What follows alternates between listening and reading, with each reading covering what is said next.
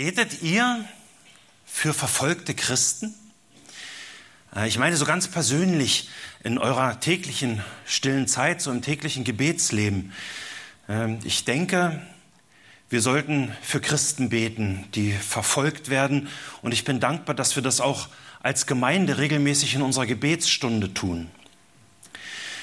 Vermutlich kennen die meisten von euch auch Open Doors, dieses internationale und überkonfessionelle christliche Hilfswerk, das sich in über 60 Ländern der Welt, danke, das sich in über 60 Ländern der Welt äh, für die Christen einsetzt, die wegen ihres Glaubens verfolgt werden. Äh, ich las im Februar diesen Jahres einen Zeitungsartikel, der mich recht nachdenklich gemacht hat und den möchte ich euch vorlesen. Und ich zitiere jetzt wörtlich. Mit ungewöhnlicher Aufmerksamkeit reagierten die weltlichen Medien auf die Veröffentlichung des neuen Weltverfolgungsindex von Open Doors. So betitelte beispielsweise die Bild-Zeitung, weltweit werden immer mehr Christen ermordet. Die Frankfurter Allgemeine Zeitung überschrieb einen Artikel, Christenverfolgung nimmt weltweit zu. Die Situation von verfolgten Christen mag erschüttern, mag empören, sogar wütend machen. Doch sind die Verfolgungsleiden anno 2019 nicht völlig normal? Hat Jesus nicht selber genau die im 21. Kapitel des Lukas-Evangeliums für seine Nachfolger vorausgesagt? Manfred Müller ist Missionsleiter der überkonfessionellen Hilfsorganisation Hilfsaktion Märtyrerkirche, HMK, in Uldigen-Mühlhofen. In einem Beitrag für Stimme der Märtyrer Spezial ist Müller im Namen seines Vorstandes einmal der Frage nachgegangen, haben wir dieses Wissen um das von Jesus selbst angekündigte Verfolgungsleiden der Gemeinde noch? Verfolgung sei doch schon immer der Begleiter der Weltmission gewesen. Würden die Christen in den Ländern der Märtyrer den jeweiligen Mehrheitsbevölkerungen nicht von Jesus erzählen, gäbe es für sie viel weniger Probleme. Aber sie können es ja nicht lassen, von dem zu reden, den sie als Herrn und Heiland kennengelernt haben. Müller weiter, nicht die Christenverfolgung ist die größte Not, sondern die Verlorenheit der Menschen, die sich nicht an Jesus Christus orientieren. Für Jesus sei nicht die Verfolgung seiner Nachfolger die größte Gefahr gewesen, sondern deren Lauheit und die Verführung. Deshalb verweist der Missionsleiter der HMK auf einen Weckruf der verfolgten Gemeinde, der hierzulande wenig bekannt sein dürfte, gleichwohl überrascht, vielleicht sogar schockiert. Aber wussten Sie, dass verfolgte Christen für uns beten? Weil aus ihrer Sicht die Not der Verführung und der faulen Kompromisse in der Gemeinde und die Gottlosigkeit in unserem Land viel schlimmer sind? Wussten Sie, dass verfolgte Christen dafür beten, dass es auch in Deutschland zu Verfolgungen kommen möge, damit wir endlich wach werden und erkennen, was wirklich wichtig ist? Jesus allein, weil nur er im Leben und Sterben tragen kann? Seine Zeugen sollen wir sein, egal was es kostet. Zitat Ende. Verfolgte Christen beten dafür, dass wir Christen unter Verfolgung kommen, weil sie uns Christen hier in Deutschland für lau halten. Krass, oder? Und damit sind wir wieder mitten im Jakobusbrief. Und ich möchte heute weitergehen in diesem ersten großen Abschnitt des Jakobusbrief, in dem es ja eben um diese von außen kommenden Anfechtungen der Christen geht. Ja, und die diese Verfolgung für lauter Freude achten sollen. Bitte schlagt eure Bibeln auf. Wir wollen den Abschnitt lesen. Jakobus 1, die Verse 2 bis 12. Und ich möchte ausdrücklich mal dem Musikteam danken, die wirklich tolle Lieder ausgesucht hat, die voll das decken, was Jakobus hier lehrt in diesem Abschnitt. Das war wunderbar. Vielen Dank. Meine Brüder, Vers 2. Meine Brüder, achtet es für lauter Freude, wenn ihr in mancherlei Anfechtung geratet, da ihr ja wisst, dass die Bewährung eures Glaubens standhaftes Ausharren bewirkt. Das standhafte Ausharren aber soll ein vollkommenes Werk haben, damit ihr vollkommen und vollständig seid und es euch an nichts mangelt. Wenn es aber jemanden unter euch an Weisheit mangelt, so erbitte er sie von Gott, der allen gern und ohne Vorwurf gibt, so wird sie ihm gegeben werden. Er bitte aber nicht im Glauben und zweifle nicht. Nee, er bitte aber im Glauben und zweifle nicht. Denn wer zweifelt, gleicht einer Meereswoge, die vom Wind getrieben und hin und her geworfen wird. Ein solcher Mensch denke nicht, dass er etwas von dem Herrn empfangen wird. Ein Mann mit geteiltem Herzen, unbeständig in allen seinen Wegen. Der Bruder aber, der niedrig gestellt ist, soll sich seiner Erhöhung rühmen. Der Reiche dagegen seiner Niedrigkeit.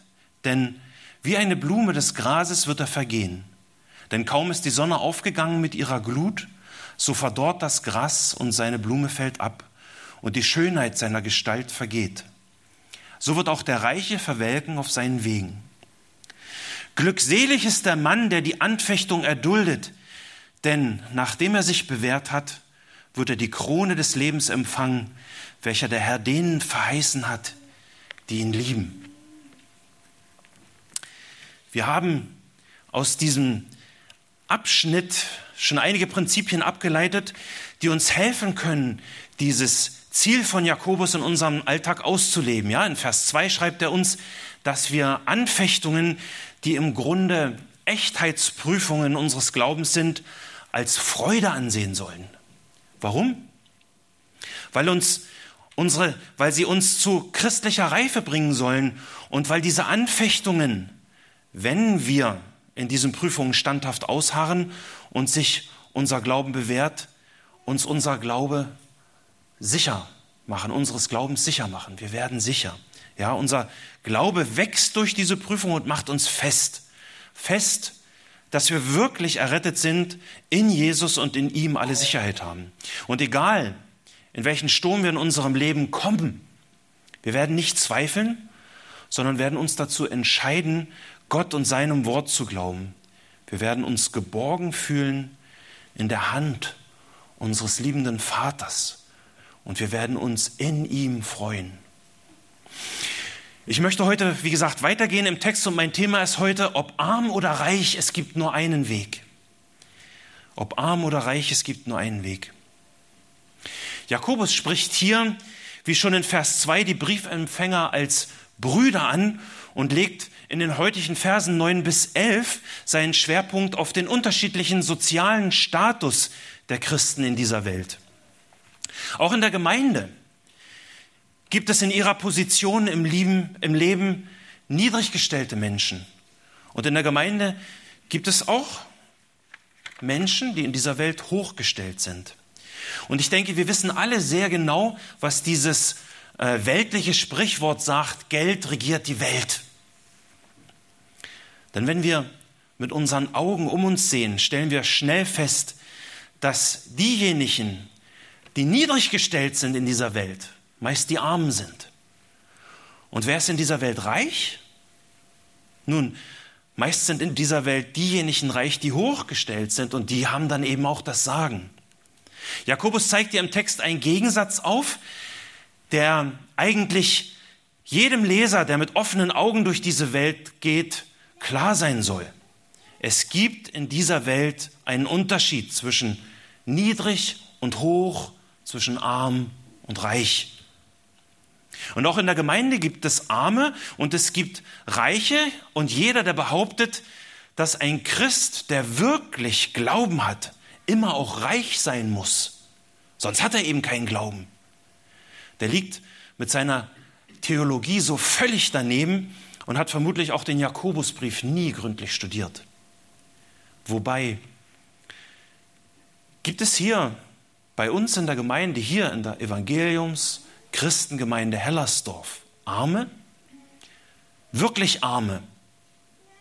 Viele von uns sind in dieser Welt niedrig gestellt, aber sind wir deswegen auch materiell arm? Hungert jemand von uns?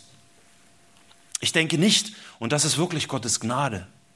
Und nur weil wir uns bestimmte Dinge nicht leisten können, sind wir hier in Deutschland noch lange nicht arm. Aber schauen wir mal genauer, was Jakobus dazu sagt. Jakobus 1, Vers 9. Der Bruder aber, der niedrig gestellt ist, soll sich seiner Erhöhung rühmen. Der Reiche dagegen seiner Niedrigkeit. Jakobus Auftrag ist einfach zu verstehen und der Auftrag ist für den Armen und den Reichen hier im Text erstmal gleich. Brüder, der Niedrige und der Reiche sollen sich rühmen. Und das Wörtchen soll, was hier steht in der Schlachterübersetzung, soll den Gedanken, dass es sich um einen Befehl handelt, unterstützen. Ja, die Brüder sollen sich rühmen. Und egal wie dein sozialer Status ist als Christ in dieser Welt, dieser Befehl ist verbindlich. Dieser Befehl gilt auch, wenn du in Anfechtungen, Prüfungen und Verfolgungen bist wie die Briefempfänger. Rühme dich. Ausrufungszeichen. Und rühmen bedeutet einfach auf etwas stolz zu sein, sich wegen etwas glücklich zu schätzen. Rühmen bedeutet etwas von sich behaupten zu können oder etwas Besonderes vorweisen zu können. Man könnte es auch einfach übersetzen mit prahlen oder sich brüsten. Und mal ehrlich, ähm, wir haben doch alle in diesem Sinne eine Neigung, hin und wieder mal zu prahlen und uns zu brüsten, oder? Und auch die Kinder. Wenn die Kinder neidisch auf etwas sind, dann ist der andere natürlich ein Angeber, weil er so mit seinem besonderen neuen Spielzeug prahlt. Und Angeber mögen wir meistens nicht, oder?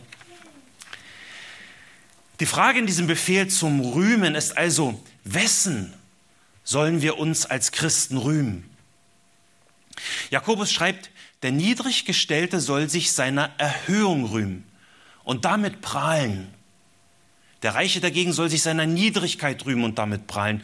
Und ihr merkt, dass wir auch hier wieder mitten in Kernlehren der Bergpredigt sind. Ja, glückselig sind die geistlich Armen, denn ihrer ist das Reich der Himmel. Jakobus kannte sich sehr gut aus mit Armut und Reichtum. Er war ja Leiter der Jerusalemer Gemeinde und er galt als eine ihrer Säulen. In der Metropole Jerusalem trafen Welten aufeinander, hohe und niedrige, arme und reiche, und das ist heute immer noch so. Wenn ihr nach Jerusalem kommt, ihr seht wirklich fatalen Reichtum, ihr seht aber wirklich auch große Armut, auch unter den Juden. Und die damalige Gemeinde war da mit Sicherheit eine Ausnahme. Sie war, wenn es um den gesellschaftlichen Status der unterschiedlichen Menschen geht, ein echtes Licht in der Welt. In Apostelgeschichte 2 lesen wir davon.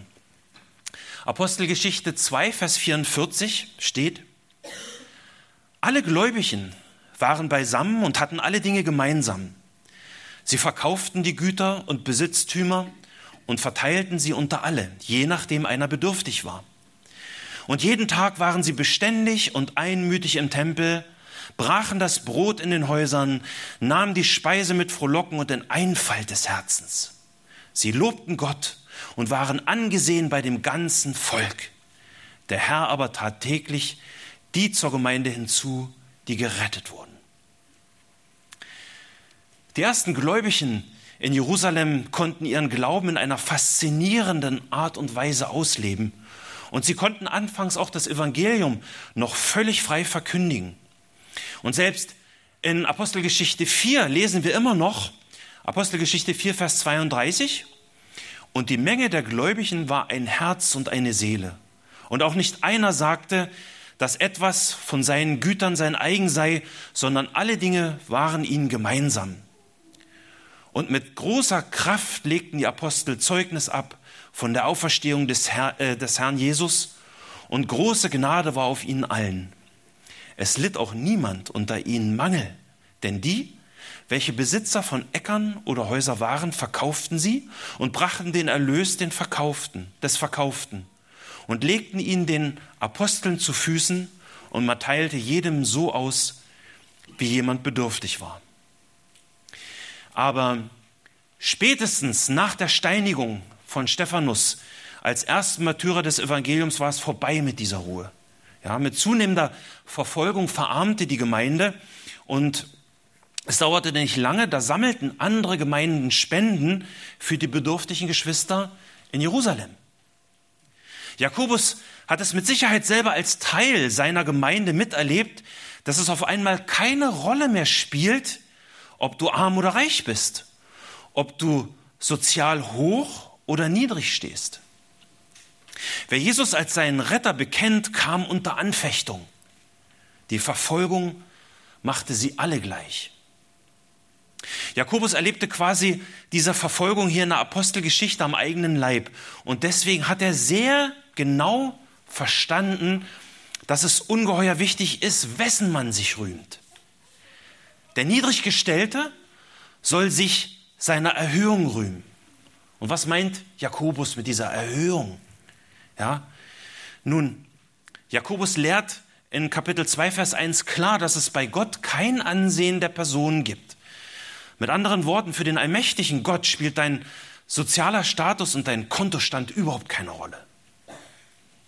Deswegen wäre es als Christ naiv, sich dieser Dinge zu rühmen. Aber Jakobus nennt auch einige sehr gewichtige Gründe, dessen sich die Niedrigen rühmen sollen. Schaut mal Kapitel 2, Vers 5. Jakobus 2, Vers 5. Hört, meine geliebten Brüder, hat nicht Gott die Armen dieser Welt erwählt, dass sie reich im Glauben würden und Erben des Reiches, das er denen verheißen hat, die ihn lieben? Die Elberfelder Übersetzung legt hier ihren Schwerpunkt noch etwas deutlicher auf den sozialen Status des Christen. Äh, sie übersetzt, hört meine geliebten Brüder, hat nicht Gott die weltlich Armen auserwählt, reich zu sein im Glauben und zu Erben des Reiches, welches er denen verheißen hat, die ihn lieben? Fragezeichen. Hier haben wir den Grund, wessen sich der Niedriggestellte rühmen soll. Gott hat die Niedriggestellten auserwählt. Er hat sie erwählt, reich zu sein im Glauben. Er hat sie erwählt, Erben des Reiches zu sein. Er hat diese geliebten Brüder nach seinem Willen gezeugt durch das Wort der Wahrheit. Apostelgeschichte 1, Vers 18. Ja? Er hat das rettende Wort, das die Kraft hat, unsere Seelen zu erretten, in sie gepflanzt. Jakobus 1, 21. Alles, was wir sind, sind wir durch Gott, sind wir durch ihn, seine geliebten Kinder. Die Elberfelder übersetzt, der niedrige Bruder aber rühme sich seiner Hoheit. Und als Wort und das Wort Hoheit bezieht sich genau eben auf unseren Status als geliebte Kinder eines allmächtigen Vaters. Das ist es, wessen wir uns rühmen sollen, unseres Ranges, unserer Stellung in Gott, der uns erhöht hat. Alles, was wir sind, sind wir in ihm. Deswegen ist die zentrale Wahrheit im gesamten Alten und Neuen Testament, auf die sich auch Jakobus im heutigen Text bezieht und die Paulus perfekt in einen Satz fasst, und zwar in 1. Korinther, 31, äh, 1. Korinther 1, 31, wer sich rühmen will, der rühme sich des Herrn. Oder wie Gott es selbst ausdrückt in Jeremia 9, Vers 22 bis 23. Gott selbst sagt, so spricht der Herr. Der Weise rühme sich nicht seiner Weisheit und der Starke rühme sich nicht seiner Stärke. Der Reiche rühme sich nicht seines Reichtums, sondern wer sich rühmen will, der rühme sich dessen, dass er Einsicht hat und mich erkennt, dass ich der Herr bin, der Barmherzigkeit, Recht und Gerechtigkeit übt auf Erden. Denn daran habe ich wohlgefallen, spricht der Herr. Gilt diese fundamentale Wahrheit der Heiligen Schrift, auf die Jakobus sich hier im heutigen Text bezieht, nur für die Niedrigen? Nein, natürlich nicht. Ihr seht es im Text heute, der reiche, Klammer auf, der reiche Bruder, ja, rühme sich seiner Niedrigkeit. Soweit ich in meiner Erfahrung weiß, ist es sehr schwer, mit harter, ehrlicher Arbeit reich zu werden. Und ich glaube, dass wirklicher materieller Reichtum in der lebendigen Gemeinde Christi eher eine Ausnahme ist als die Regel. Und ja, natürlich ist Reichtum an sich keine Sünde. Aber die Frage hier im Text ist eben, wessen rühmt sich der Reiche? wirklich seiner Niedrigkeit? Die Elberfelder hat in ihrer Übersetzung wieder etwas mehr den sozialen Status des reichen Bruders im Auge.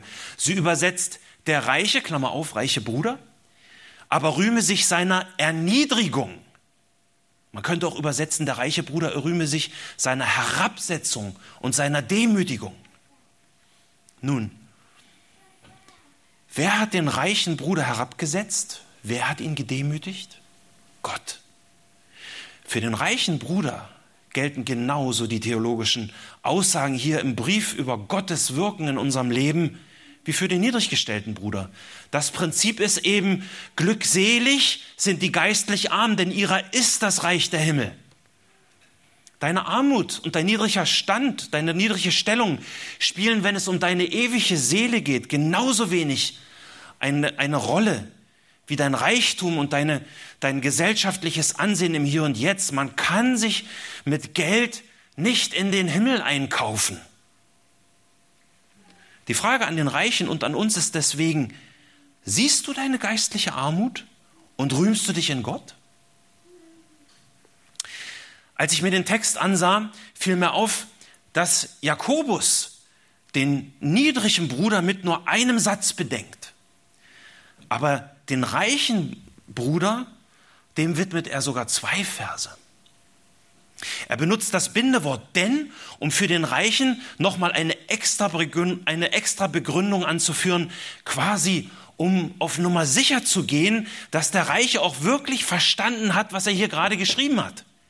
Deswegen bekommt der Reiche diese Extrawurst. Es kommt mir fast so vor, als traut Jakobus, wenn es um die Errettung der Reichen geht, dem Braten nicht wirklich. Schauen wir nochmal in den heutigen Text. Jakobus 1, Vers 10 und 11. Der Reiche dagegen, Klammer auf, rühme sich seiner Niedrigkeit. Denn wie eine Blume des Grases wird er vergehen. Denn kaum ist die Sonne aufgegangen in ihrer Glut, so verdorrt das Gras und seine Blume fällt ab und die Schönheit seiner Gestalt vergeht. So wird auch der Reiche verwelken auf seinen Wegen. Jakobus gibt uns hier wieder ein kleines Gleichnis ja, und vergleicht den Reichen mit einer Blume des Grases. Und wieder ist dieser Vergleich aus dem Alltag der Menschen, denn jeder, äh, den jeder, der in Israel lebt, kennt. Ja, du hast äh, in Israel im, im, im Winter ein bisschen Regen und egal, wo du dann in Israel wohnst, sobald es regnet, fängt es in diesem an sich fruchtbaren Land an zu blühen, sogar in der Wüste. Aber der Reiche wird in diesem Vergleich trotz seines Reichtums genauso schnell vergehen wie die Blume. Wenn die Sonne aufgeht in ihrer Glut, wird ihre Hitze dafür sorgen, dass die Blume verdorrt, abfällt und ihre Schönheit vergeht. Und ja, wenn die Umstände im Leben heiß werden, weil zum Beispiel Verfolgung kommt, wer rettet den Reichen dann vor dem Verdorren und wer gibt ihm lebendiges Wasser, das ewige Sicherheit bringt? Sein Reichtum, seine hohe Stellung? Ohne den Herrn verdorrt er, seine Blume fällt ab, die Schönheit seiner Gestalt vergeht. Dieser, äh, dieser Prozess, den Jakobus hier aufzeigt, der geht ruckzuck. So schnell wie diese Blume hier vergeht, so schnell verwelkt auch der Reiche auf seinen Wegen. Warum also diese extra Erklärung, diese extra Wurst für die Reichen? Nun offensichtlich will Jakobus den Reichen warnen. Er sagt, dein Reichtum rettet dich nicht. Als Gemeindeleiter und Hirte der Gemeinde in Jerusalem wusste Jakobus sehr genau, was Jesus meinte, als er in seinem Gleichnis vom Seemann sagte, dass der Betrug des Reichtums und die Begierden nach anderen Dingen in das Herz eines Menschen eindringen können und dass diese betrügerischen Begierden dort das Wort Gottes ersticken und unfruchtbar machen können. So wird auch der Reiche verwelken auf seinen Wegen, sagt Jakobus.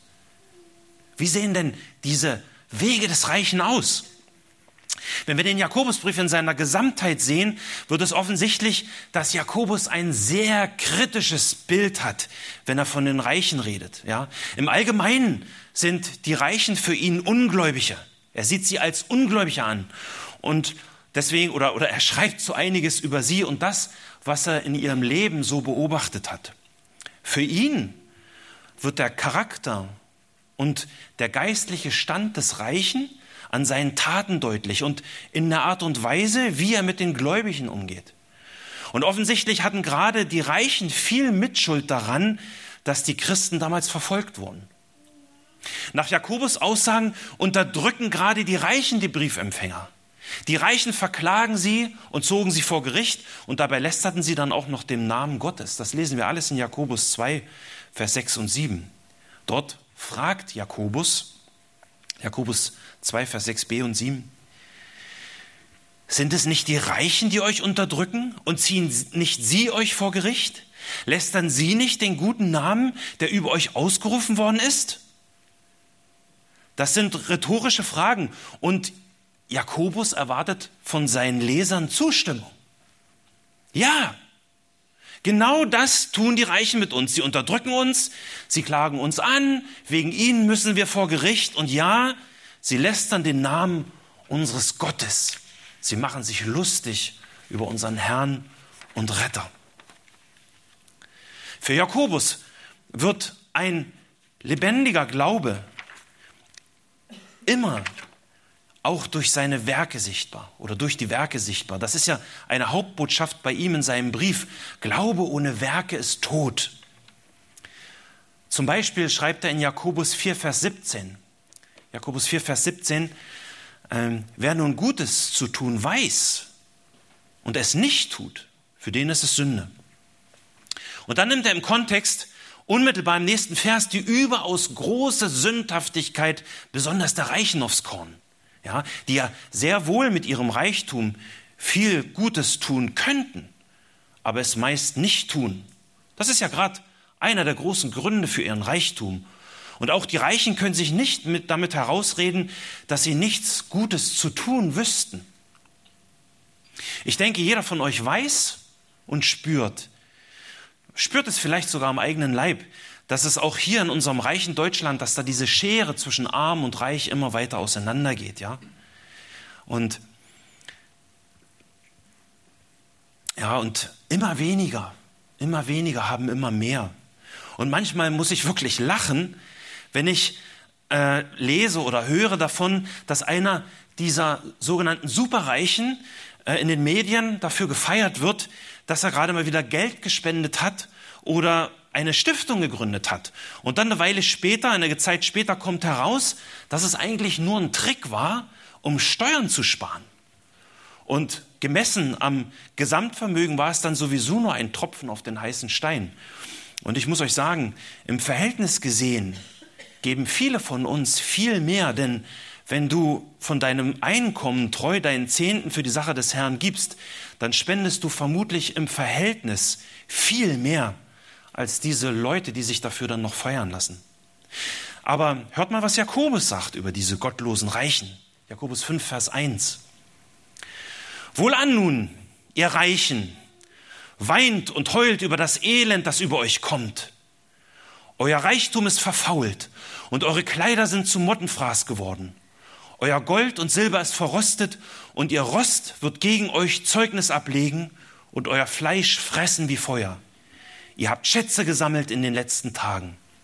Siehe, der Lohn der Arbeiter, die euch die Felder abgemäht haben, der aber von euch zurückgehalten worden ist, er schreit. Und das Rufen der Schnitter ist dem Herrn der Herrscher zu Ohren gekommen. Ihr habt euch dem Genuss hingegeben und üppig gelebt auf Erden. Ihr habt eure Herzen gemästet wie an einem Schlachttag. Ihr habt den Gerechten verurteilt und ihn getötet. Der hat euch nicht widerstanden. Das ist eine ernste Warnung an die Reichen vor Gottes kommendem Gericht. Alles Unrecht kommt dem Herrn der Herrscher zu Ohren. Diese Warnung nehmen sie aber meist nicht wahr, weil sie sich in ihrem Übermut eben nicht des Herrn rühmen. Sie rühmen sich ihrer Unabhängigkeit. Sie machen ihre Pläne, um Gewinn zu machen und ihr Vermögen zu vermehren. Mehr, immer mehr, das treibt sie an. Und dabei ignorieren sie dann völlig ihre Abhängigkeit von Gottes Gnade. Sie ignorieren ihre eigene Vergänglichkeit. Auch das lesen wir bei Jakobus. Schaut mal Jakobus 4, Vers 13.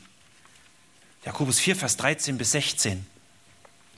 Wohlan nun, die er sagt, heute oder morgen wollen wir in die und die Stadt reisen und dort ein Jahr zubringen, Handel treiben, Gewinn machen. Und doch wisst ihr nicht, was morgen sein wird. Denn was ist euer Leben? Es ist doch nur ein Dunst, der eine kleine Zeit sichtbar ist, dann aber verschwindet er. Stattdessen solltet ihr sagen, wenn der Herr will und wir leben, wollen wir dies oder das tun. Jetzt aber rühmt ihr euch in eurem Übermut. Jedes derartige Rühmen ist böse. Der typische Reiche, den Jakobus hier vor Augen hat, zeichnet sich durch zwei Dinge aus. Erstens, durch seine Selbstsicherheit, deren er sich rühmt und die Gott völlig ausklammert und ignoriert, insbesondere wenn es um diese alltägliche Abhängigkeit von dem allmächtigen Gott geht. Und zweitens, durch ein gottloses Verhalten, das an seinen Werken und auch an seinem Umgang mit Christen sichtbar wird. Reiche sieht Jakobus als gottlos an. Es sei denn, sie rühmen sich ihrer Niedrigkeit. Deswegen ist die entscheidende Frage für einen Reichen und, und auch für uns als Hörer dieses Wortes, woran hängen wir denn unser Herz? Wie gesagt, wir sind hier immer noch, ich muss einen Schluck Wasser trinken, wir sind hier immer noch in Kernlehren der Bergpredigt. Und, äh, und ihr wisst, ihr kennt meine Überzeugung, dass Jakobus sie mit großer Wahrscheinlichkeit selber mit angehört hat. So viel, wie er sie hier äh, benutzt in seinem Brief. Und was lehrt die Bergpredigt zum Thema Herz und Reichtum? Matthäus 6, Vers 19 bis 24. Jesus selbst sagt, ihr sollt euch nicht Schätze sammeln auf Erden, wo die Motten und der Rost sie fressen und wo die Diebe nachgraben und stehlen. Merkt ihr, das sind genau die gleichen Worte, die Jakobus benutzt. Motten, Rost. Genau die Sachen nimmt er. Ja. Vers 20, sammelt euch vielmehr Schätze im Himmel, wo weder die Motten noch der Rost sie fressen und wo die Diebe nicht nachgraben und stehlen. Denn wo euer Schatz ist, da wird auch euer Herz sein. Das Auge ist die Leuchte des Leibes. Wenn nun dein Auge lauter ist, so wird dein ganzer Leib Licht sein. Wenn aber dein Auge verdorben ist, so wird dein ganzer Leib finster sein. Wenn nun das Licht in der Finsternis ist, wie groß wird dann die Finsternis sein? Niemand kann zwei Herren dienen, denn entweder er wird den einen hassen und den anderen lieben, oder er wird dem einen anhängen und den anderen verachten. Ihr könnt nicht Gott dienen und dem Mammon. Hier steht es. Es gibt nur schwarz oder weiß, entweder oder. Es gibt nur einen Weg. Wem dienst du? Woran hängst du dein Herz? Diese Frage stellt sich jedem Zuhörer unabhängig, ob du ein niedriger oder ein reicher bist. Du kannst nicht Gott dienen und dem Mammon. Willst du wissen, wo dein Herz steht und was deinen inneren Menschen antreibt? Dann frag dich, wessen du dich rühmst. Rühmst du dich dessen, dass du in Christus bist? Oder rühmst du dich deines Besitzes und deines Reichtums? Dafür steht nämlich dieses aramäische Wort Mammon, Macht und Geld. Nebenbei bemerkt, äh, wisst ihr, was eine wirklich gute und biblische Definition von Reichtum ist? Äh, es gibt sicherlich noch andere, aber ich persönlich finde die absolut genial, die Paulus macht in äh, 1 Timotheus 6, Vers 6. Ja, äh, dort schreibt er, wenn es um materiellen Reichtum geht, äh, es ist allerdings die Gottesfurcht eine große Bereicherung, wenn sie mit Genügsamkeit verbunden wird. Das ist die Reichtumsformel, ja? Gottesfurcht plus Genügsamkeit ist gleich Reichtum. Eine einfache Formel. Aber zurück zu Jakobus und zu seinem Vergleich von der Blume und dem vergänglichen Weg des Reichen. Die meisten Ausleger sind sich darüber einig, äh, dass er in diesem Vergleich eine äh, Stelle aus Jesaja 40 vor Augen hat. Und ich schließe mich natürlich dieser Meinung an, denn die Parallele zwischen den beiden Texten ist absolut offensichtlich. Ja, aber mir stellte sich, als ich mir das angeguckt habe, die Frage, was ging Jakobus dabei durch den Kopf, dass er, als er eben gerade über diesen vergänglichen Weg des Reichen schrieb, genau an diese Stelle in Jesaja denken musste. Warum ausgerechnet diese? Es gibt doch andere, die sich eignen würden. Natürlich, ja, äh, Gott sorgt letztendlich dafür, dass Jakobus das genau so aufgeschrieben hat, wie wir das hier lesen. Aber Gott benutzt ja auch bei Jakobus seine Beschäftigung mit dem Wort Gottes, um durch seinen inneren, innewohnenden Heiligen Geist auch bei Jakobus seinen Bruder Jesus größer zu machen. Bei ihm geht ja was vor, wenn er sich mit dem Wort Gottes beschäftigt, wie in Jesaja. Und so ist es bei uns ja auch. Gott wirkt in unserem Leben durch sein Wort. Ich bin davon überzeugt, dass Gott bei dieser Beschäftigung von Jakobus mit dem vergänglichen Weg des Reichen ihm den vor Augen gemalt hat und vor Augen gehalten hat, der der Weg ist. Jesus ist der Weg, die Wahrheit und das Leben. Jakobus hat wieder mal seinen großen Bruder vor Augen, als er diesen Vergleich zog, dass der eben aus dem Buch Jesaja stammt. Denn Jesaja spricht an dieser Stelle vom kommenden Messias. Lasst uns in Jesaja 40 gehen. Das bitte aufschlagen, Jesaja 40.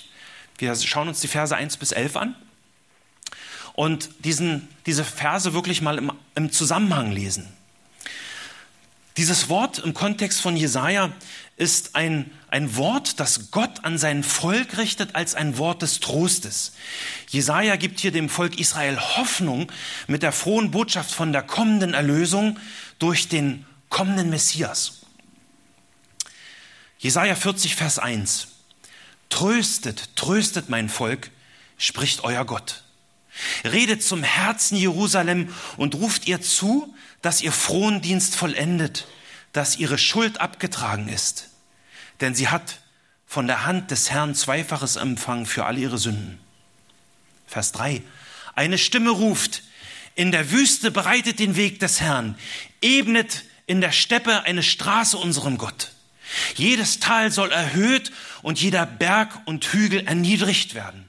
Was uneben ist, soll gerade werden und was hügelig ist, zur Ebene. Und die Herrlichkeit des Herrn wird sich offenbaren und alles Fleisch miteinander wird sie sehen, denn der Mund des Herrn hat es geredet. Es spricht eine Stimme, verkündige. Und er sprach, was soll ich verkündigen? Und jetzt kommt das Zitat, was Jakobus benutzt, um den Reichen vor seinem vergänglichen Weg zu warnen. Ja, alles Fleisch ist Gras und alle seine Anmut wie die Blume des Feldes. Das Gras wird dürr, die Blume fällt ab. Denn der Hauch des Herrn hat sie angeweht. Wahrhaftig, das Volk ist Gras. Das Gras ist verdorrt, die Blume ist abgefallen, aber das Wort unseres Gottes bleibt in Ewigkeit.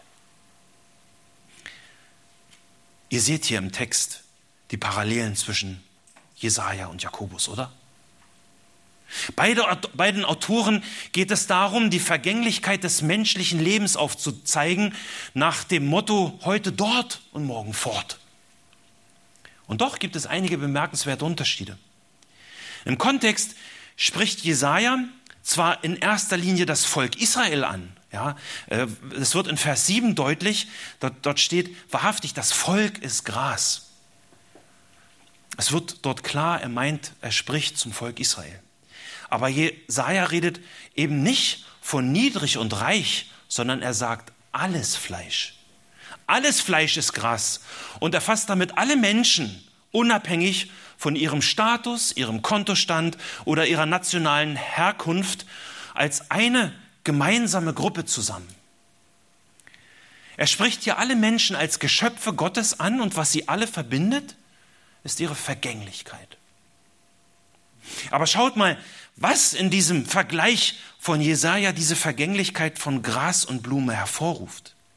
Bei Jakobus ist es die Sonne mit ihrer Glut, aber bei Jesaja ist es der lebendige Gott, Jehova selbst. Vers 7. Das Gras wird dürr, die Blume fällt ab. Warum? Was ist der Grund?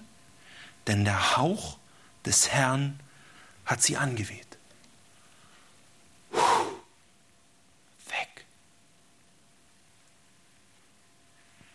Wie kann man sich als Mensch angesichts dieser Aussage einbilden, dass man sich in seinem Leben auf irgendetwas anderes verlassen kann als auf Gott?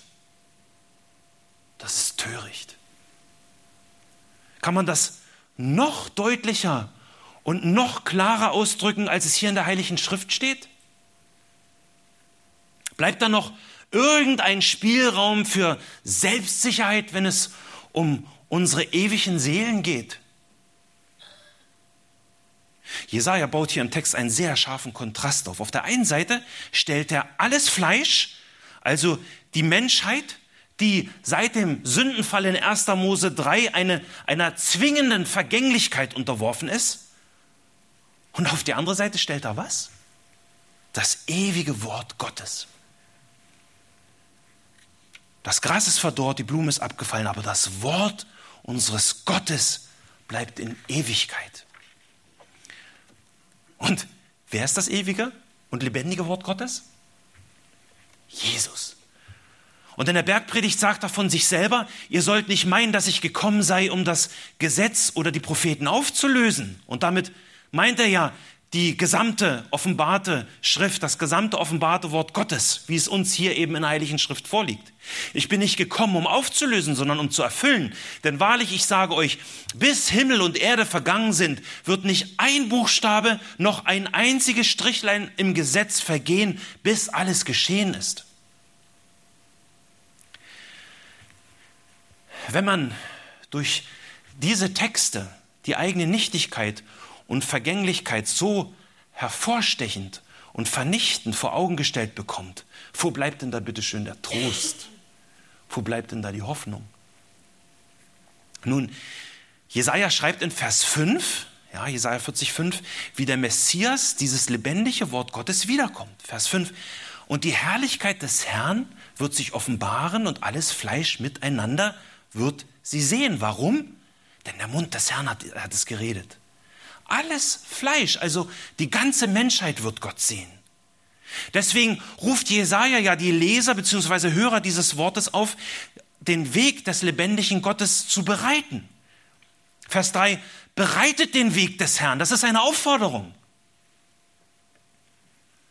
Und wie bereitet man den Weg des Herrn, der sich so rigoros von dem vergänglichen Weg des Reichen in Jakobus 1, Vers 11 unterscheidet? Lasst uns Jesaja 40 weiterlesen. Und auch wenn hier im Text von Zion, von Jerusalem und äh, von den Städten Judas die Rede ist, so können wir trotzdem hier viele praktische Anwendungen aus dem Text ziehen, wie man das praktisch macht, sich des Herrn rühmen. Denn die frohe Botschaft in Jesaja ist auch unsere Botschaft. Vers 9. Steige auf einen Berg, O Zion, die du frohe Botschaft verkündigst. Erhebe deine Stimme mit Macht, o Jerusalem, die du frohe Botschaft verkündigst. Erhebe sie, fürchte dich nicht, sage den Städten Judas, seht, da ist euer Gott. Siehe, Gott, der Herr, kommt mit Macht und sein Arm wird herrschen für ihn. Siehe, sein Lohn ist mit ihm und was er sich erworben hat, geht vor ihm her. Er wird seine Herde weiden wie ein Hirte. Die Lämmer wird er in seinen Arm nehmen und den Bausch seines Gewandes tragen. Die Mutterschafe wird er sorgsam führen.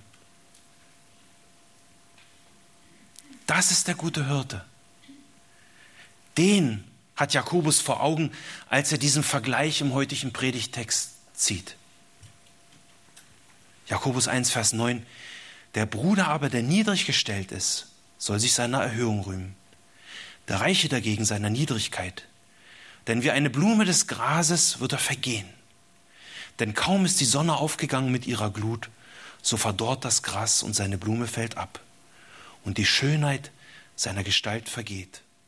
So wird auch der Reiche verwelken auf seinen Wegen.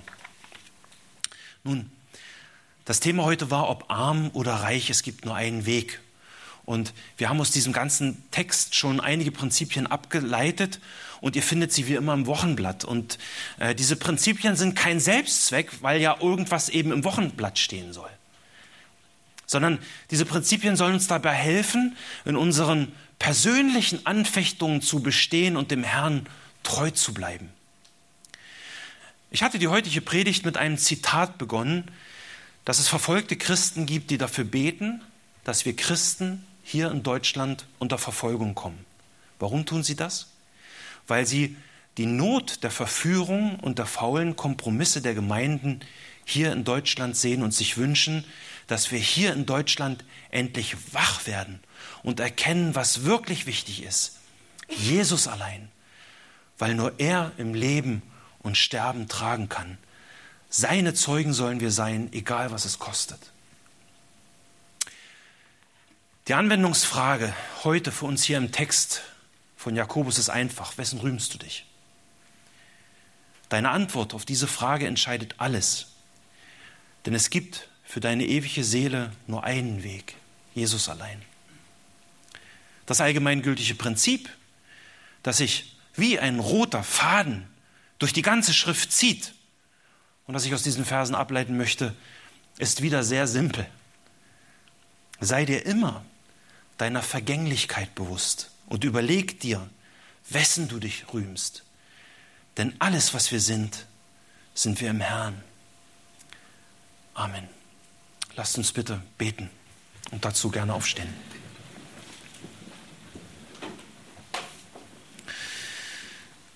Herr Jesus, du bist der Weg und die Wahrheit und das Leben, der, die das. Es gibt nichts anderes, Herr. Und, und du hast uns wirklich gezeigt, wessen man sich rühmen soll, nämlich des Herrn. Du hast immer nur seine Ehre gesucht und ich bitte dich, dass du uns als dein Nachfolger, dass du uns dazu befähigst, das wirklich zu erkennen und dir nachzufolgen, auch wenn es darum geht, uns selber zu prüfen, wessen wir uns rühmen. Hilf uns, dass wir dich so sehen, dass wir erkennen, dass es nur einen Grund, sich zu rühmen, nämlich dich, Herr Jesus. Alles, was wir sind, sind wir in dir. Ich danke dir und gebe dir die Ehre dafür und bitte dich, dass du uns veränderst durch dein Wort, weil dein Wort die Wahrheit ist, die diese Veränderung herbeiführt. Amen.